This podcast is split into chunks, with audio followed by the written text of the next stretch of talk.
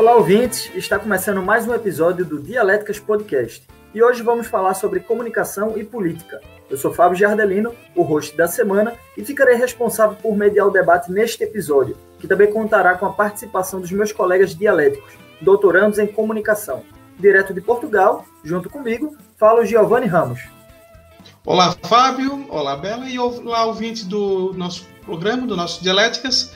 Dizer que aqui em Portugal está tudo tranquilo. Na verdade, ficou muito tranquilo porque nós já estamos num estado abaixo da emergência e por isso, tá, com muito caso de corona, está todo mundo meio em casa. E agora, para piorar, no meu caso melhorar, veio frio. Estamos hoje com uma temperatura de 7 graus em outubro, que para Portugal não é comum, né? Então isso acaba até facilitando a pessoa a ficar em casa. E da Alemanha, a Isabela Gonçalves. Oi, Gil. Olá, Fábio. Aqui também tá frio, tá mais ou menos uns 8, 9 graus. E, bom, a situação do Covid também tá similar. A vantagem é que eu comprei uma bicicleta, então não preciso ficar pegando muito ônibus. Então eu tô indo, voltando de bicicleta e ficando menos exposta aí ao, ao vírus. Realmente é uma maravilha, Bela, tá andando de bicicleta pela cidade. É uma alegria sempre. E a propósito, é sempre bom lembrar o ouvinte que este programa é um projeto totalmente independente desenvolvido exclusivamente por nós três a partir de um grupo de estudo em ciências humanas. O Dialéticas Podcast surgiu como uma forma de democratizar o conhecimento acadêmico, trazendo discussões teóricas para as plataformas de streaming, uma linguagem mais simples e acessível para o ouvinte. Sendo assim, neste 32º episódio, debateremos o texto Believing the News, From Seeking Trust to Atrophied Efficacy, publicado em 2012 pela European Journal of Communications. Então vamos à tese. Tese. Na minha tese, é, eu acho interessante trazer a afirmação que o autor é, começa no artigo. Ele começa com a seguinte frase: Não é que as pessoas desacreditem das notícias que consomem, mas que o seu impacto a longo prazo é corroído pela confiança política. E aí o Coleman ele vem com toda essa ideia. Ele deixa claro durante o artigo que a queda da confiança na imprensa está ligada diretamente a queda da confiança nas instituições democráticas. E aí ele baseia o seu artigo em três crises recentes: a crise financeira, a crise política e a crise midiática. O autor ele também traz é, alguns fatores interessantes, é, que embora os níveis de confiança eles variem entre grupos sociais e entre diferentes instituições, há momentos em que a amplitude e a profundidade das expectativas frustradas são tão generalizadas e transversais que se pode falar de uma crise de desconfiança institucional, que a gente já viu muito acontecendo, inclusive no Brasil, mas isso a gente vai falar daqui a pouco. Então, o autor ele comenta é, também que para que isso aconteça, no entanto, é, uma série de instituições sociais importantes precisam desapontar as expectativas de uma proporção significativa da população em um período bastante curto. É, para o artigo, o estudo de caso feito foi o que aconteceu na Grã-Bretanha durante os primeiros anos da primeira década, logo ali no final dos anos 2010, é, 2011, até 2012, que é o ano de publicação do artigo. E aí é mais ou menos dessa mesma época que aconteceu também no Brasil. Claro que no Brasil aconteceu um pouco depois, foi exatamente em 2013, né, quando a gente teve as grandes jornadas é, de 2013, e que se estendeu até 2018 com a nova eleição. Inclusive, há também quem diga que essa crise que a gente vive, essa crise institucional, ela ainda perdura hoje, com, com um país totalmente dividido por um viés é, ideológico político de um lado e do outro, acaba que também essa desconfiança institucional se acabou sendo arrastada até agora. Então, alguns países já superaram essa desconfiança, o Brasil está começando a superar agora, e eu vou explicar o porquê. É, mas e aí, Gil, o que, é que você achou do artigo? Bom, Fábio, eu gostei muito do artigo, achei muito interessante. Por quê? Porque esse assunto, crise na democracia, crise no jornalismo, é uma coisa que a gente está falando, está sendo muito estudado nessa década, né? Essa crise de autoridade tem tudo a ver com a confiança. Então, é, é, é, o assunto é muito importante. Só que muita gente separava as coisas, entendia que os dois assuntos estavam relacionados, mas era como se fossem fenômenos diferentes que estavam acontecendo ao mesmo tempo. Não é uma coisa está intrinsecamente ligada à outra, e é isso que o artigo fala muito bem. Óbvio que ele parte do exemplo da Inglaterra, né? mas isso pode ser colocado, como o Fábio já citou um pouco, no Brasil, porque nós temos a crise da democracia da imprensa, é muito claro, né? não tem como separar as duas coisas. E é muito importante a gente começar a pensar nisso, até mesmo para entender que o jornalismo ele é um agente crucial da democracia e é importante que as democracias se preocupem com a situação do jornalismo. A falta da confiança das pessoas no jornalismo, a Bela vai falar daqui a pouco mais sobre a questão da expectativa e decepção, mas a crise na confiança das pessoas no jornalismo é um problema de toda a sociedade e não apenas do jornalismo. Eu adorei o artigo, inclusive eu acho que vai ser bem interessante para minha pesquisa. Ele começa definindo o que é confiança, né? O que é, o que seria essa confiança, o que seria trust. Ele define a, a confiança como a realização de expectativas sociais. Então, isso é bem interessante. E é uma coisa subjetiva, né, que o autor coloca. E, essa, e existem diferentes expectativas, diferentes confianças. Por exemplo, um determinado cidadão tem determinadas expectativas, ele até define diversos tipos de cidadão. Tem um cidadão, por exemplo, que está mais preocupado com questões sociais, no, no, no, completo. Tem o cidadão, por outro lado, que está mais preocupado com as próprias questões, esse, esse, cidadão mais individualista. Então, assim, de acordo com o tipo de cidadão, tipo de cidadania, isso reflete também na confiança. Mas o que, que acontece? A gente, o tempo todo, a gente tem determinadas expectativas. Por que, que a gente coloca dinheiro no, no banco? Porque a gente acredita que vai estar seguro ali, mais seguro do que estaria na nossa casa. Por que, que a gente coloca, a gente acredita que os governantes têm mais poder de governar do que a gente? Enfim, porque eles é, vão realizar obras, enfim, serviços que vão ser benéficos para a gente. Então, o tempo todo a gente deposita uma determinada quantidade de confiança e essa, essa confiança ela só é válida a partir do momento que essas expectativas elas estão elas são atendidas. Por exemplo, quando há algum tipo de problema no sistema financeiro, isso afeta diretamente a confiança. Foi o que começou a acontecer com o, bloco, o Bitcoin, por exemplo. Né? O movimento Bitcoin ele vem muito relacionado com a falta de confiança no sistema financeiro. Então, a partir do momento em que a gente tem uma quebra de confiança, uma quebra dessas expectativas, essa, esse nível de confiança ele é afetado. Então, ele coloca aí três instituições. Primeira, financeira, com a crise de 2008. Depois, os jornais, que teve um, um escândalo na Grã-Bretanha relacionado a hacker, vazamento de dados, etc. E terceiro seria a crise política, que também está relacionada aos gastos parlamentares do Reino Unido. Então, o que isso significa? Que a partir do momento em que a sociedade viu que as expectativas não estavam sendo supridas, que aquela, aquele grau de confiança ele não estava sendo aplicado à realidade, o sistema ruiu. Antítese. Eu acho que todos aqui, todos nós três, gostamos do artigo, né? principalmente porque ele traz uma ideia que está muito vívida na nossa mente. É, 2012 é exatamente o ano que a confiança do brasileiro na imprensa começou a cair. As pesquisas do Instituto Datafolha é, são muito claras nisso. A gente vê que a partir de 2012 há uma linha decrescente até atingir o nível mais baixo, que foi em 2018. Depois ela começa a crescer. Então, é, foi exatamente numa época que as instituições políticas brasileiras estavam é, em baixa, né? E isso aí provocado não apenas pelos casos de corrupção da época, mas principalmente por uma grande crise financeira que atingiu o Brasil e o mundo todo, né? O Brasil atingiu um pouco depois, porque tivemos é, um, uma contingência muito boa do governo Lula, segundo o governo Lula, mas aquela onda, aquela crise chegou, chegou, pegou o governo Dilma de fato, né? Bem de frente e até a, e o que provocou as jornadas de 2013, né? Foram os recordes é, brasileiros de pessoas indo nas ruas, protestos, é, e depois veio a reeleição da Dilma, o impeachment. Então, 2018, quando o nível estava lá embaixo, é, a gente vê que os índices começou a começaram a voltar a subir em 2019, quando aconteceu uma eleição, né? Não foi um golpe como foi com o Temer, né? Foi uma eleição realmente democrática, quem concorde, quem não concorde, mas tem um lado que concorda, então os níveis aumentam. É, e é mais ou menos isso que o artigo diz, né? E aí a pergunta para vocês dois, o que, é que vocês acham dessas afirmações que o autor faz? Porque, claro, é, são, são ideias, são hipóteses. Então, o que, é que vocês acham? Vocês acham que isso realmente casa direito? É, é fato mesmo?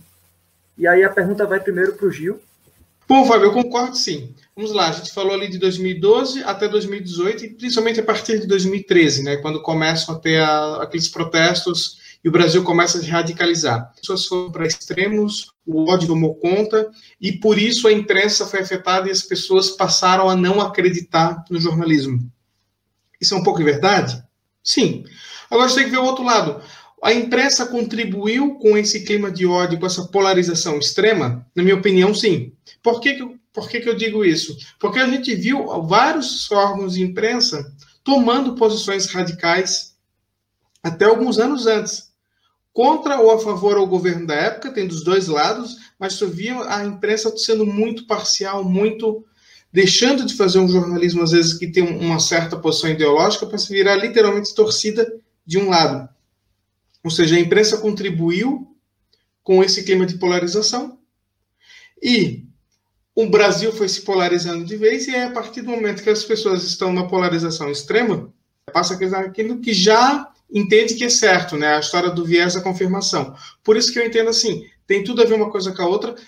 Houve um problema, na, uma crise na imprensa e uma crise na democracia ao mesmo tempo, um prejudicando o outro, principalmente quando a imprensa começa a se deixa de ser aquele, ela joga fora aquela aura da, do, não digo da imparcialidade, mas de ser um órgão fiscalizador da, do, das outras instituições para ser apenas integrante de um lado político. Eu, o, que eu tava, o que eu achei muito interessante, Fábio, ao ler o artigo, foi a correlação de crise financeira com crise institucional. Porque que aconteceu? Em 2008, que a gente teve a crise financeira, o, o, o, o parlamento eh, britânico teve que começar a aplicar muito dinheiro, principalmente nos bancos, para recuperar os bancos, e com isso deixou de investir em questões sociais. E aí teve aumento de desemprego, teve aumento, enfim, da, do custo de vida, tudo isso afetando a população. Então a população começou a sentir que as expectativas, né, aquilo que eu estava falando, tudo relacionado à expectativa, não estava sendo cumprido. Então começou, é, começou o movimento pro-Brexit, tal, que tem a ver com uma descrença, na verdade, no sistema político. E isso em 2016. No caso do Brasil, a crise começou tardiamente, tem a ver até com o ciclo de commodities, por exemplo. A gente, a gente em 2008 a gente estava vendendo muita commodity, né, que é o principal produto brasileiro. Então a gente não sentiu aquela crise. A crise veio depois.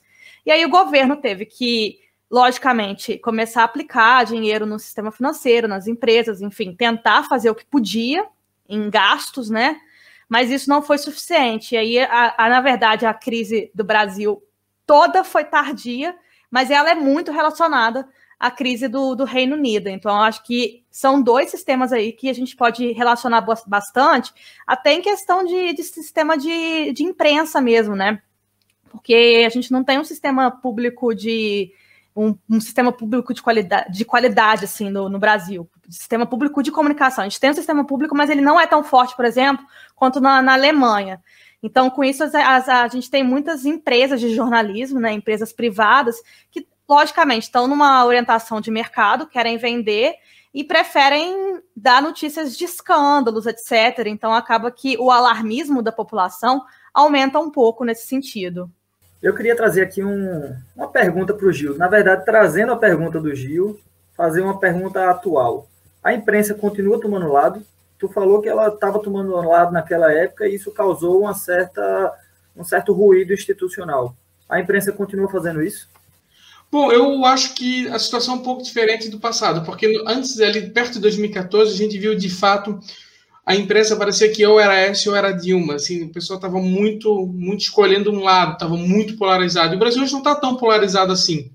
Acho que estava mais antes da eleição de 2018. Por que, que eu digo isso?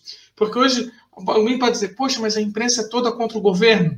A imprensa é crítica do governo, mas não leva tanto para o lado do pessoal como leva a Folha de São Paulo, que depois do partir do início do governo Bolsonaro, talvez seja a melhor coisa que o governo Bolsonaro fez. Foi fazer a Folha voltar a fazer jornalismo. Jornalismo de verdade. Então eu não vejo que hoje esteja tanto aquela coisa de torcida. O problema às vezes não é a imprensa criticar o governo. A imprensa, como diria o Milor Fernandes, ela tem que ser oposição. Né? Imprensa e oposição, resta armazém secos e molhados, era a frase do Milor. O problema é quando a imprensa passa a ser situação, passa a defender um partido ou defender um governo, ou que seja. A imprensa não foi feita para isso. É o que a gente via por muitos anos, né, a Folha de São Paulo fazendo no governo de São Paulo. O governo de São Paulo sempre foi o maior comprador da Folha de São Paulo e da editora Abril, da revista Veja, por exemplo. Então sempre ah, houve ali uma defesazinha é, meio velada, né? Mas a pergunta se estende a Bela também. O que, é que você acha, Bela? Eu acho que tem muito a ver também com a reinvenção da imprensa, porque até então, como a gente já falou em outro podcast, a imprensa tinha uma questão muito de jornalismo de declaração, né?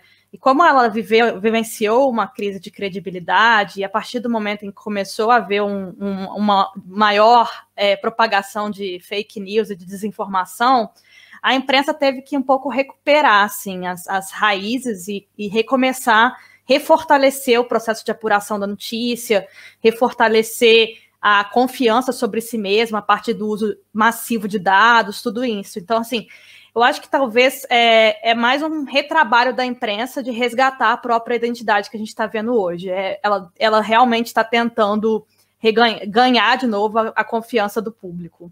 Voltando aqui para o artigo, né, eu queria trazer outra pergunta interessante. Uh, o autor ele comenta que é difícil pensar em três instituições cuja falência tenha mais probabilidade em resultar em uma crise de confiança do que os bancos, o parlamento e a própria imprensa popular, que apesar do declínio comercial vertiginoso que a gente tem visto nos últimos anos, ela ainda continua a ser considerada como um dos meios mais eficazes é, de fiscalização dos poderes pelo público, pelo povo.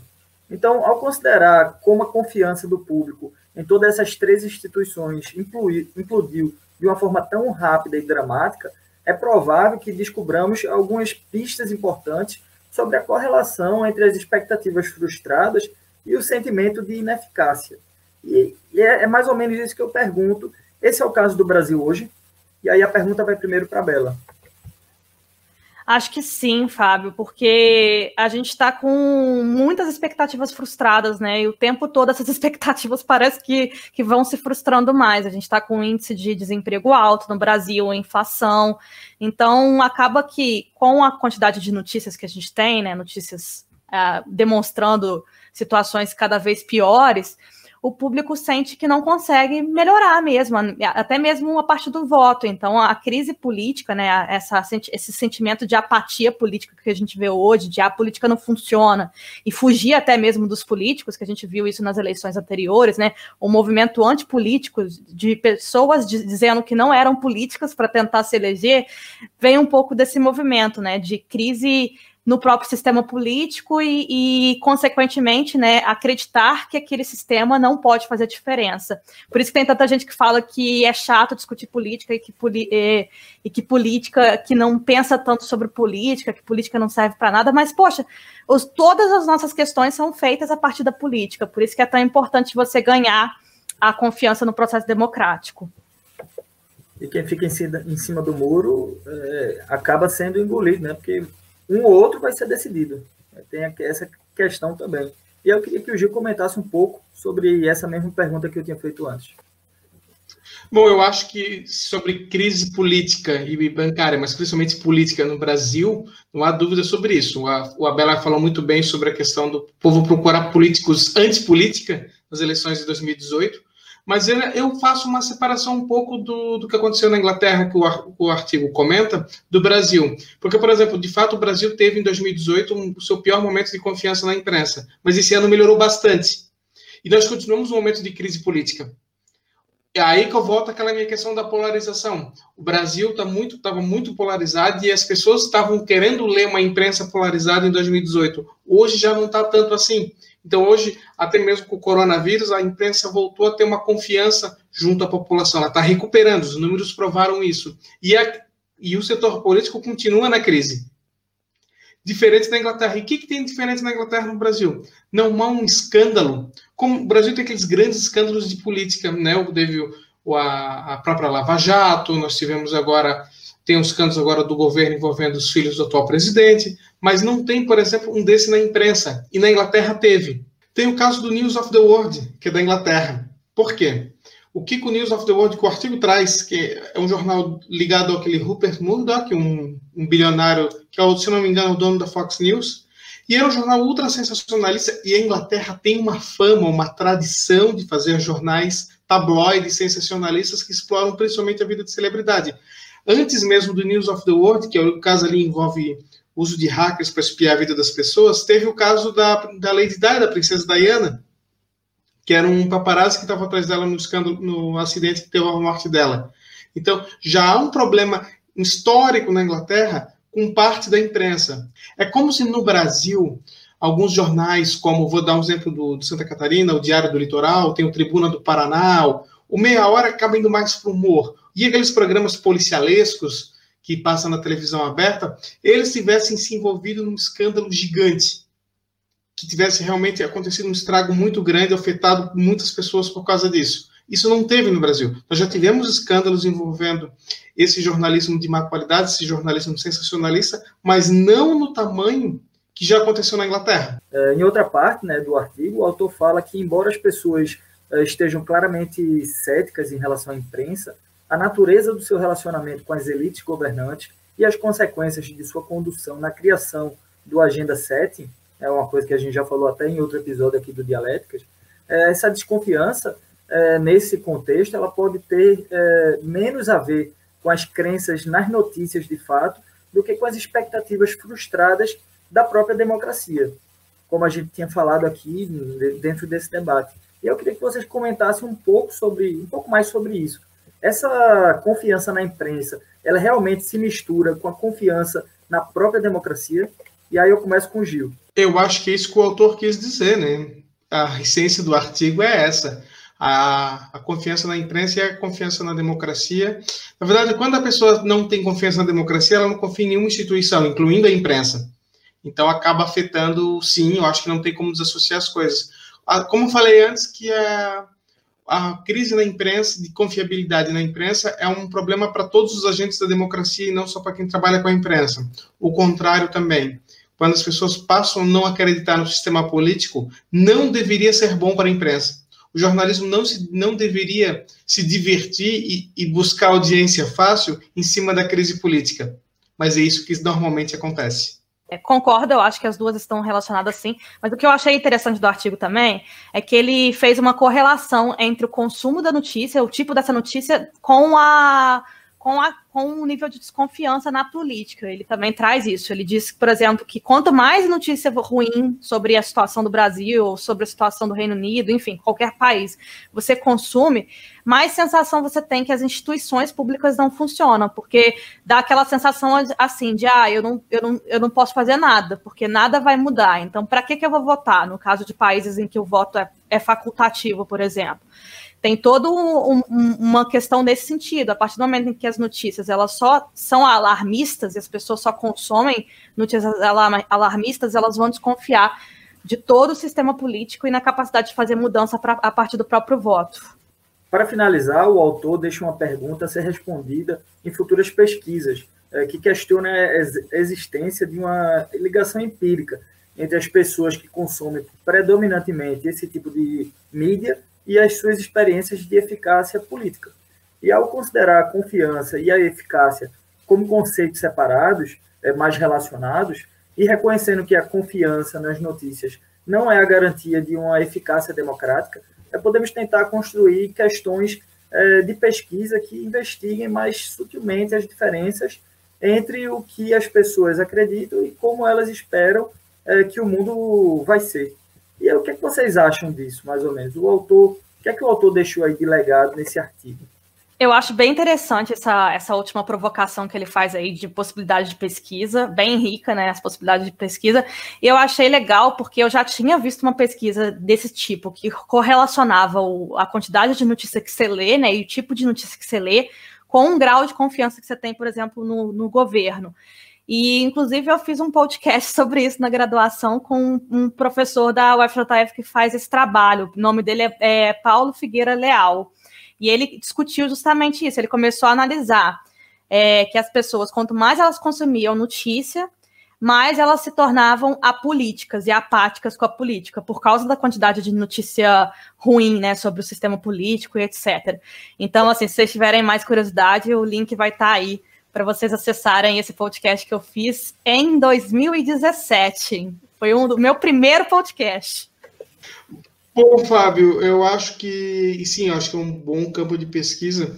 E agora eu falo um pouquinho pessoal também, porque eu estou trabalhando com pesquisando modelos de negócio no jornalismo, mas estou falando, inclusive, vai ser um capítulo de livro para ano que vem sobre o engajamento. E para tu falar em engajamento, ou seja, engajamento financeiro do público, dar dinheiro para o jornal, apenas por uma, uma, por uma relação de compra, mas por uma relação de, de afeto, de, de gostar do veículo. E isso tem tudo a ver com a confiança na imprensa. Realmente faltam mais pesquisas com o público, mais pesquisas na recepção. Tem muito do, de como o público enxerga aos jornais, às rádios, os formadores de opinião. No meio desse turbilhão todo da, de crises da autoridade de jornalismo, nós temos a descentralização da informação, nós temos a criação de blogueiros, vlogueiros, instagramers até tiktokers falando, dando opinião e se tornando formadores de opinião. Tudo isso tem a ver também com a crise na autoridade e a crise na confiança na imprensa. E podcasts também, né?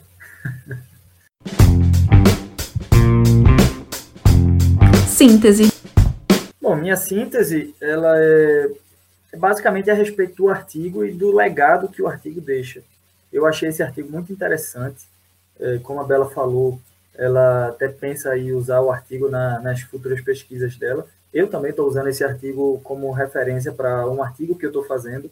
Então, até porque é um estudo muito bem feito, um estudo muito elaborado. O autor ele traz algumas questões é, novas, né, as questões teóricas, que eu achei bem interessante. É, então, no final das contas, é, é muito bom a gente parar para pensar que tá tudo tudo está interligado. É, esse ataque que você, por exemplo, talvez você que esteja escutando e está puto com a gente porque a gente está falando mal do Bolsonaro, você você pode perceber que esses ataques que você faz à imprensa, ele volta para você como uma forma de crise política, como uma crise financeira, uma crise institucional que coloca o Brasil cada vez mais baixo nos rankings internacionais. Aí o euro sobe, o dólar sobe, é, a, a, importação, as importa, exportação, toda a economia do país ela está toda interligada com você que fica aí soltando piadinha e falando mal do, da imprensa e, bom, e, e outras relações também.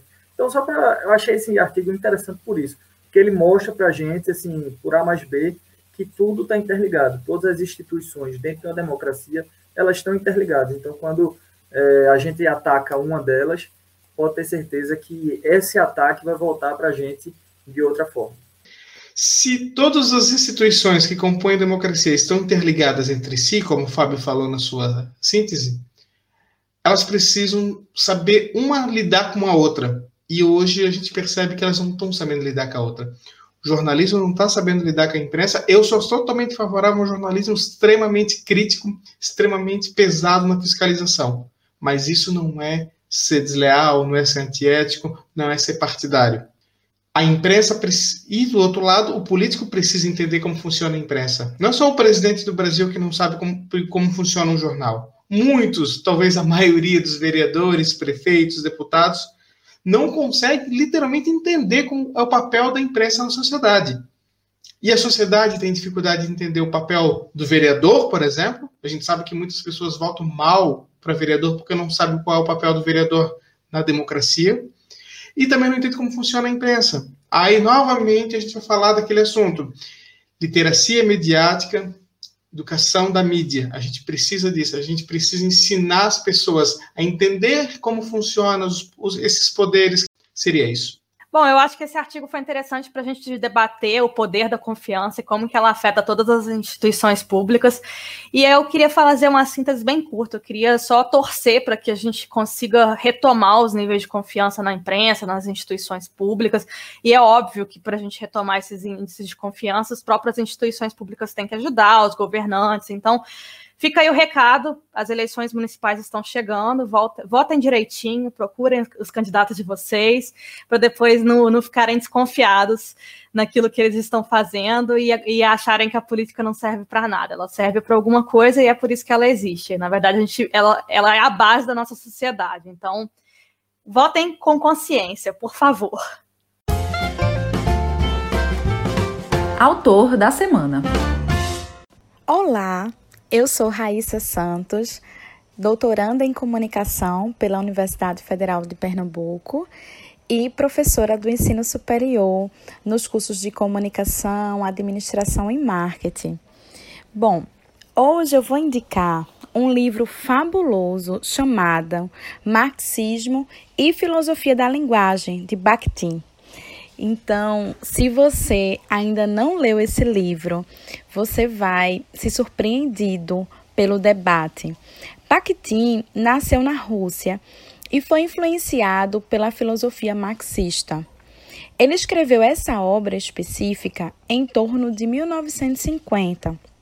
Porém, essa obra continua viva nos dias atuais, ao refletir a filosofia da comunicação, por compreender a importância de refletir sobre a ideologia que está por trás de todo o processo comunicacional, incluindo o debate sobre arquétipos isso mesmo. Hoje, atualmente, muito se tem ouvido falar sobre os arquétipos que são ideias perfeitas sobre algo. Na obra, Bakhtin traz o seguinte debate: existe um instrumento de produção, também pode ser chamado de arquétipo. Então eu te convido a essa leitura super filosófica que vai te possibilitar viajar pela semiótica, filosofia e processos comunicacionais. Obrigado, ouvinte Raíssa Nascimento, pela participação e pela indicação do livro, e a Raíssa, que é uma grande amiga e parceira de publicações científicas. É, inclusive, estamos atualmente desenvolvendo um artigo acerca desse mesmo tema e que futuramente vai ser publicado, se Deus quiser, né? Vamos rezar. e agora o programa vai chegando ao fim, e na próxima semana a mediação será do Giovanni Ramos. Então, Gil, conta pra gente qual é o artigo que a gente vai debater. Fábio, chega de falar de Covid? Não. Vamos voltar a falar de Covid. Esse artigo que eu vou trazer agora é um artigo que ia ser um episódio especial que a gente ia trazer alguns profissionais de fora. As situações atuais não estão permitindo a gente fazer isso. Nós vamos fazer entre nós três mesmos a discussão, mas eu decidi manter o assunto, porque é um assunto extremamente relevante e que vai envolver nós três também, se não hoje, no futuro que chama-se A Covid-19 e o Fim da Educação à Distância, um ensaio, não é meio artigo, é um ensaio, já estou dizendo, né? do Ronei Ximenes Martins, e é, esse, esse ensaio foi escrito na revista de Educação à Distância em Rede, e o artigo, obviamente, é deste ano. Ah, bem interessante, tio. Já estou aí ansioso para ler, acho que a Bela também. E vamos à Bela, despedida dela agora. Beijinho, gente. Estou ansiosa para a semana que vem. Tchau, tchau, ouvintes. E até a próxima. E lembramos que estamos presentes em todos os tocadores de podcast. No nosso site também, o dialéticas.com, você encontra todos os episódios completos e links para tudo que foi recomendado em nossos episódios, assim como o PDF dos artigos debatidos. E se você gostou deste episódio, passe adiante e divulgue para os seus amigos.